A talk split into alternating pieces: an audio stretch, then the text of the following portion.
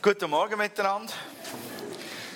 Irgendjemand hat Verbarmen gehabt und hat ähm, eine absolut zeitlose Installation von hoher Vollkommenheit und Perfektion und das wackelnde Pult da. Und es sieht aus wie von der Kaffeebar zwei Holzrührstängel drunter geklemmt. Ja, ja, also.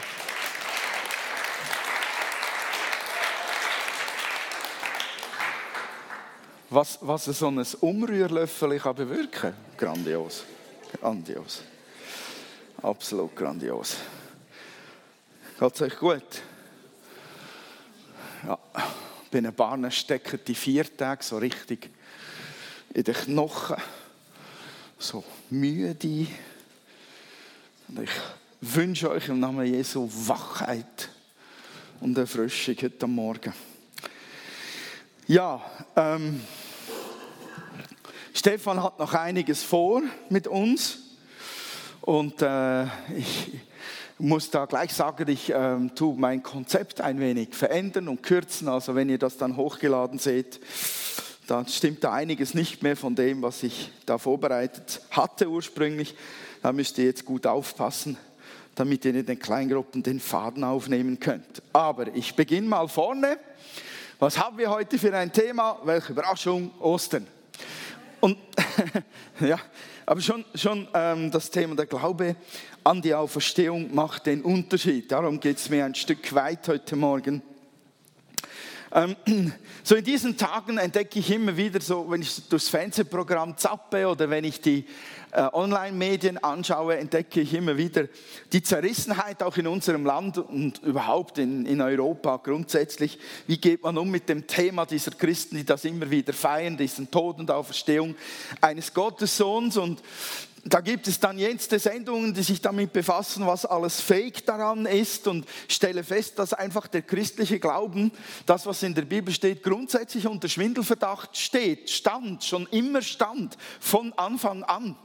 Weil schon anno dazu mal, als es dann tatsächlich geschehen war, als Jesus im Grab lag, hatten ja Leute gesagt ähm, zu den Römern, ihr müsst unbedingt Wachen aufstellen, weil äh, die, die könnten diesen Jesus vielleicht stehlen wollen und dann behaupten, er sei auferstanden. Und dieser Schwindelverdacht, dass da ein paar ganz geschickte, blitzgescheite Fischer, gute Reaktion, blitzgescheite Fischer eine geniale Marktstrategie für eine erfundene Story sich ausbaldovert haben. Das, das hält sich einfach fest und ist trotzdem so absurd. Warum sollten sich diese Fischer diese Mühe sich machen, sich so etwas auszudenken? Die hatten gar nichts davon. Und warum sollte irgendeiner dann noch gleichzeitig ihre ganzen, sag's mal so, Fantastereien ernst nehmen, äh, wenn es nicht wirklich so gewesen wäre? Warum sollten sie dann letztlich, und das finde ich ein der heftigsten Tests bezüglich einer Lügengeschichte, warum sollte jemand noch bereit sein, für eine Lüge zu sterben? Und wenn ich mit ganz einfachem Geschichtswissen an, an das herangehe, dann finde ich bündelweise Belege außerbiblische, außerhalb von der Bibel, finde ich Zeugnisse von Geschichtsschreibern, Zeitzeugen, Leuten, die sind angestellt gewesen, um das aufzuschreiben, was verurteilt ist worden, wie die Urteile sind umgesetzt worden, wer die Urteile vollstreckt hat und so weiter. Wenn ich all diese außerbiblischen Zeugnisse dann auch noch anschaue, stelle ich fest, neben der Bibel gibt es einen dermaßen großen Haufen von Zeugnissen darüber, dass an Karfreitag der Jesus gekreuzigt wurde und an Ostern anscheinend auferstanden sei, dass ich einfach sagen muss, also sorry, ähm, man kann diese Schwindelideen einfach auf Dauer, wenn man sich ernsthaft damit auseinandersetzt, nicht ernst nehmen. Diese Urchristen, die haben sich massenhaft foltern lassen, verfolgen lassen, ähm, ausgrenzen lassen für diesen Jesus. Und das kann nicht ausgehalten, durchgehalten werden für eine ersponnene, erfundene Idee. Das hält man auf Dauer nicht aus. Und wer gibt schon sein Leben für eine erfundene Geschichte eines gekreuzigten Verlierers? Niemand. Die Jünger sind erstaunlicherweise nach dem, ähm, was sie als Begegnung mit dem Auferstandenen wahrgenommen haben, einfach nicht dieselben gewesen wie vorher. Und da gibt es einen Wandel, der, der einfach auch einen bewegen muss, weil da waren vorher ein Haufen Feiglinge zusammen, die sich verkrochen haben, als es um die Verhaftung ging.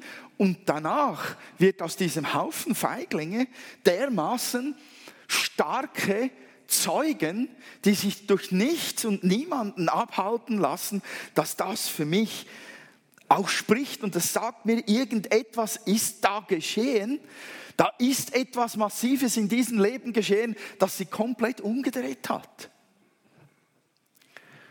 Und was passiert ist, sehen wir an einem der Freunde von Jesus, nämlich an dem allerkritischsten und am schwersten überzeugbaren Freunde von Jesus, zwar an Thomas. Der war die ganzen Jahre unterwegs mit Jesus, lief mit ihm umher, aß mit ihm, trank mit ihm, schlief mit ihm, war da, als er betete und, und die Leute sehend wurden und die Lahmen gehend wurden und, und der Lazarus auferweckt wurde. Er war dabei, als man die 5000 satt machte. Und das ist, der, das ist derselbe Thomas, der dann total hoffnungslos und zerbrochen mitten unter seinen Freunden steht und einfach nicht glauben kann, dass die die ganze Zeit erzählen, er lebt. Ich meine, Petrus war ja schon ein wenig, wie sagt man dem gut, ohne ihn zu beleidigen, schnell bei der Sache und laut, schnell laut bei der Sache wenn es darum ging, von Gott irgendwo bewegt zu sein. Und Petrus hatte trotzdem garantiert das Vertrauen des Thomas. Die kannten sich seit Jahren jetzt. Und er glaubte ihm nicht. Er glaubte dem Johannes nicht, als er sagte, er ist auferstanden. Er glaubte dem Maria nicht. Er glaubte einfach keinem, egal wer was erzählt. Er war sich so sicher, ich habe ihn sterben sehen. Der ist tot. Egal was wer erzählt. Und ihr kennt das, das Thomas sagte, bevor ich nicht meine Hände in seine Wunden legen kann, kann ich nicht, werde ich nicht glauben. Und dann, ich finde das dermaßen liebevoll und gewaltig einzigartig, dass Jesus an dem Tag dann, als er äh, den Jüngern erscheint, und ich kann mir das irgendwie fast nicht vorstellen, aber er ist da und alle sehen ihn und dann geht er auf den Thomas zu und Thomas erkennt ihn nicht. Es ist so crazy. Der ist doch da, den müsste man doch erkennen. Alle anderen sehen es, jeder ist mucksmäuslend still, als, der, als Jesus auf den Thomas zugeht und dann so liebevoll ihm die Hände hinstreckt, ihm die Seite anbietet und sagt, da ist es, da, siehst du es. Sei gläubig, zweifle nicht. Ich sehe darin eigentlich keine Verurteilung von Thomas. Ich sehe unglaublich viel Liebe. Und dann in einem Moment, das, das ist ein kleiner Moment, wo er seine Hände in diese Wunden legt und sieht und betatschen kann, in diesem Moment ändert sich in seiner Sichtweise alles komplett. Und er sagt dort, mein Herr und mein Gott. Johannes 20, 28. Ihm gehen die Augen auf. ihm geht das Herz auf in einer ganz neuen Dimension. Von dem Moment an sah Thomas die Welt einfach komplett anders. Und er wurde zu einem so eifrigen Evangelisten und Missionar, dass er es bis nach Indien schaffte und dort dann auch noch den Märtyrertod starb für Jesus. Und ich glaube darum auch, dass Osterglaube, der Glaube an den Auferstandenen, ein Augenöffner ist und dass der den Unterschied macht zwischen einem Leben in der Dunkelheit und einem Leben im Licht. Und das, was Thomas erlebt hat, das ähm, betraf ja eigentlich alle Jünger, auch, auch, auch diese Reaktion danach. Petrus, der sich ja verkrochen hatte, predigt nachher in aller Öffentlichkeit und er predigt ganz bewusst, er spricht vom gekreuzigten und auferstandenen Christus. Und dann gibt es da diesen Moment, wo er unter Beobachtung steht mit Johannes zusammen, wo er zitiert wird von der Kirchenleitung in Jerusalem, von denselben zwei Männern, die Jesus vor sich hatten ein paar Tage zuvor und ihn loswerden wollten, Hannas und Kaiphas die Hohenpriester, die hatten die zwei zu sich geholt und sich, sie geschnappt, weil sie geheilt hatten, einen Lahmen geheilt hatten. Und sie sprachen zu ihnen, Apostelgeschichte 4, 7 bis 12 steht das geschrieben, mit welcher Kraft oder in wessen Namen habt ihr das getan? Da wurde Petrus vom Heiligen Geist erfüllt und sprach zu ihnen, ihr führenden Männer und Ältesten unseres Volkes. Werden wir verhört, weil wir einem Lahmen Gutes getan haben? Wollt ihr wissen, wie er geheilt wurde? Ich erkläre vor euch und dem ganzen Volk Israel, dass er im Namen des Jesus von Nazareth geheilt wurde, des Mannes, den ihr gekreuzigt habt, den Gott aber von den Toten auferweckt hat. Denn Jesus ist der Stein, den ihr Bauleute verworfen habt, der nun zum Eckstein geworden ist. In ihm allein gibt es Erlösung. Im ganzen Himmel gibt es keinen anderen Namen, den die Menschen anrufen können, um gerettet zu werden. Amen, Halleluja. Natürlich hat der Heilige Geist Petrus gestärkt in dem Moment. Aber der Verleugner steht zu einer Wahrheit, die für ihn sichtbar greifbar wurde. Er hat eine Begegnung mit dem Auferstandenen gehabt. Und das hat ihn verändert. Bei Paulus ist es dasselbe. Wie wurde der Saulus zum Paulus? Durch die Begegnung mit dem Auferstandenen. Habt ihr die Geschichte präsent? Muss ich nicht erklären. Also Ostern oder Osterglaube ist ein Augenöffner. Und der Glaube an den Auferstandenen macht den Unterschied. Vor Jahren habe ich ein Gedicht geschrieben. Ich lese euch das mal vor. Ähm, ich hoffe, man darf es Gedicht nennen. Ist es etwas düster? Wenn die Zeit einem frisst, wenn man längst Vergangenes vermisst, wenn längst Vergangenes vergessen ist, dann ist man allein, weinend allein. Da war ich noch ein Teenager. Das Licht geht aus. Dunkelheit, mit ihr geht es aus. Die Zeit steht still, ich vergesse, was ich will, denn weinend allein. Der Schuss, den man sich ersehnt, an dem man sich krallt, der Schuss, den ihr knallt, weinend allein. Ich hoffe, ich löse jetzt keine Depressionen aus. Zehn Jahre später tönt mein Gedicht so oder meine Gedichte tönen so. Herr, ich schaue auf, schau auf zu dir. Sehe ich ein Gesicht vor mir, das leidend war, zerschunden, danach mit einem Siegeskranz umwunden. Du Herr hast am Kreuz gehangen, damit all mein sündiges Verlangen auf ewig kann vernichtet sein. Schon heute darf getötet sein. Herr, ich bin glücklich über dich. Ich danke dir, ich liebe dich. Neues Leben, Hoffnung gibst du mir. Ich will dir ganz gehören, nur dir. Der Himmel ist mein neuer Heimatort, auch wenn ich auf Erden lebe, hier und dort. Eines Tages trete ich auf ewig ein in mein himmlisch Eigenheim. Ja, gut.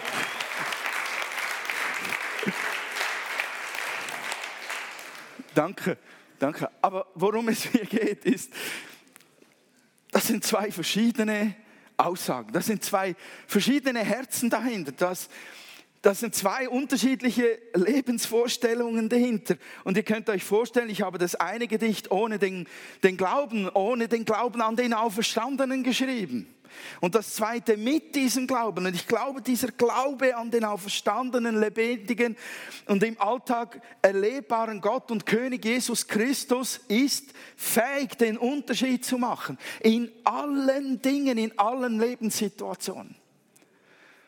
Ich durfte eine Begegnung mit ihm haben, mit dem Auferstandenen. Und darin liegt eine unfassbare Kraft. Und ich glaube, dass wir das brauchen und dass die Welt das braucht.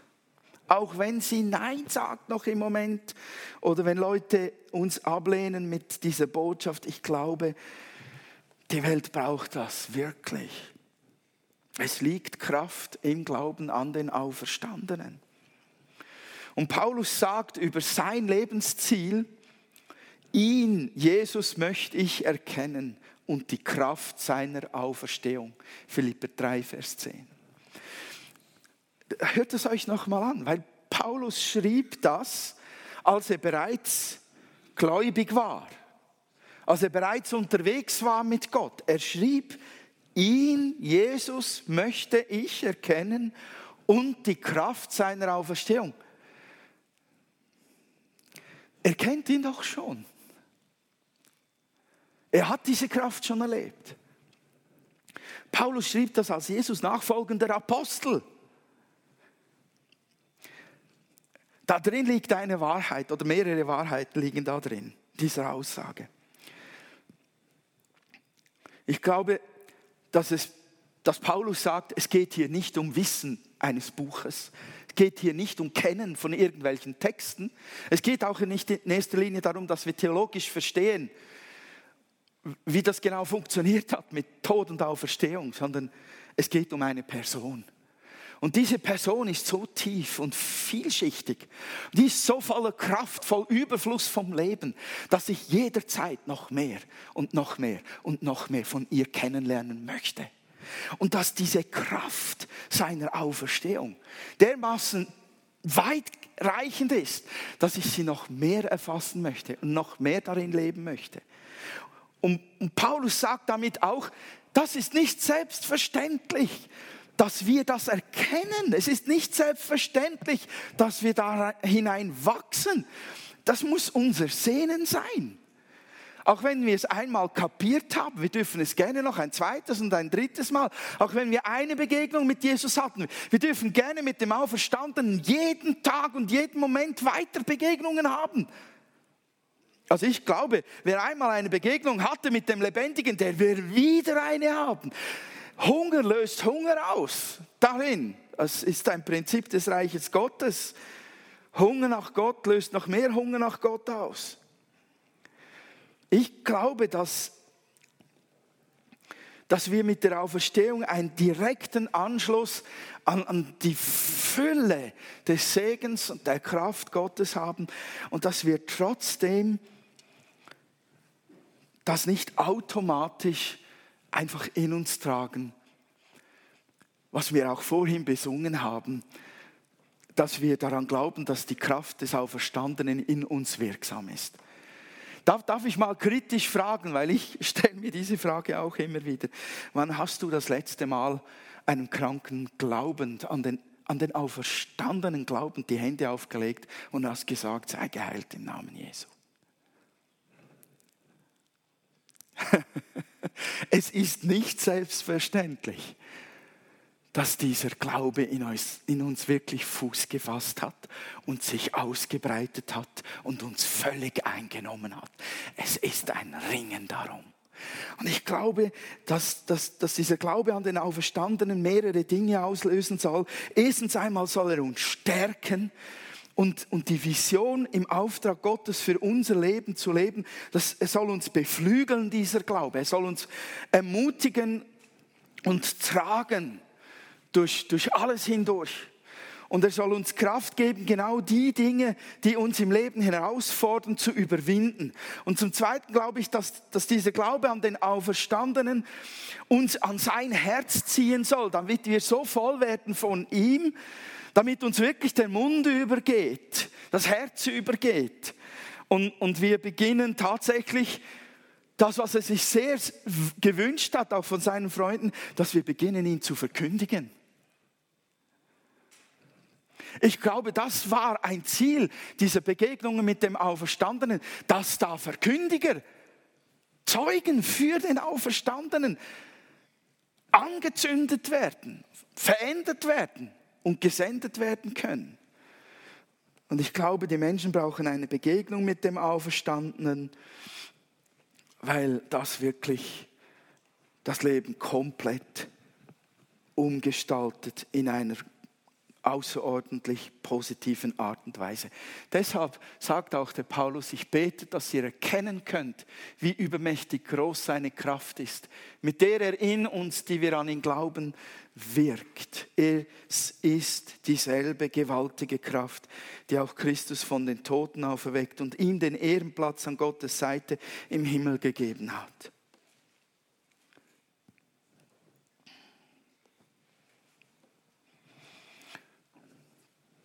Auf uns kommt etwas zu. Und das ist die, eine der, der genialsten Verheißungen, die wir haben können, weil Christus von den Toten auferstanden ist. Werden auch wir auferstehen, die wir an ihn glauben. In 1. Korinther 15, 20 bis 23 steht, Christus ist von den Toten auferstanden. Er ist der Erste, den Gott auferweckt hat. Und seine Auferstehung gibt uns die Garantie oder Gewähr, dass auch die, die im Glauben an ihn gestorben sind, auferstehen werden. Eine Begegnung mit dem Auferstandenen verändert die Perspektive aufs Leben und Sterben dermaßen, dass man wirklich sagen kann, man steht über den Dingen. Oder man kann über den Dingen stehen lernen. Man kann in diese Gewissheit hineinwachsen. Man kann in diese Stärke hineinwachsen. Durch mehr und mehr Begegnungen mit dem Auferstandenen. Sodass man das Leben tatsächlich als etwas Vergehendes sieht und sich auf die Ewigkeit freut. Sodass man tatsächlich sagen kann, das Leid dieser Welt ist nichts im Vergleich zur Herrlichkeit in Ewigkeit. Das wirkt ja manchmal so abstrakt, wenn, wenn jemand so etwas sagt, vielleicht auch mitten in der tiefsten Frustration des Lebens. Aber das ist möglich, wenn man Begegnungen mit dem Auferstandenen hat und der Glaube an den Auferstandenen einem ergriffen, erfüllt und durchdrungen hat. Es bekommt alles eine erweiterte vom Himmel herab Sicht, die sogar auch Schmerzen relativiert und Leiden relativiert. Der Glaube an den Auferstandenen macht den Unterschied. Amen. Ich möchte für euch beten.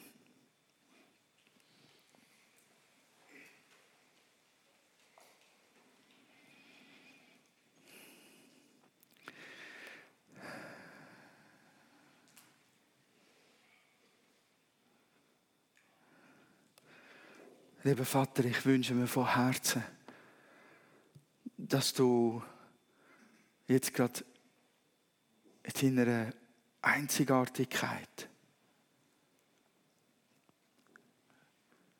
Unsere Begegnung schenkst mit dir. Ich danke dir, Herr, für den Morgen und für all die Momente, die wir schon hatten, wo wir dir begegnet sind. Ich danke dir, dass wir dir in der Anbetung und im Wort begegnet sind. Danke, dass du uns aber noch näher ans Herz kommen Wir brauchen deine Stärkung, Herr. Wir brauchen die Begegnungen. Wir brauchen die, die, die Nähe von dir. Wir brauchen das Berührtsein von dir. Und Ich, ich lade dich herzlich ein, Herr. Komm mit dem Heiligen Geist uns ganz noch in dem Moment, jetzt gerade, Herr. Lass uns einen Moment in dein Gesicht schauen. Lass uns in dein Herz schauen. Lass uns dich auferstandene sehen, Herr. Mach unsere Herzensaugen auf. Hilf uns, Herr, dich zu sehen. Bitte leg dich auf unsere Herzen, leg dich auf unsere Seele und unseren Geist. Und du dringen uns, Herr, gerade jetzt.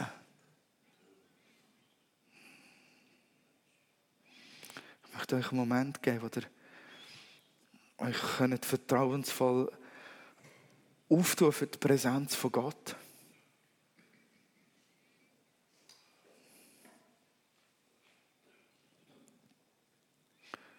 Hast du einen Moment Musik einspielen, Richard? Bitte. Nennt den Moment, es sind nur ein paar Minuten, wo wir da drin bleiben und dann gehen wir weiter. Aber der Herr soll euch begegnen, gerade jetzt.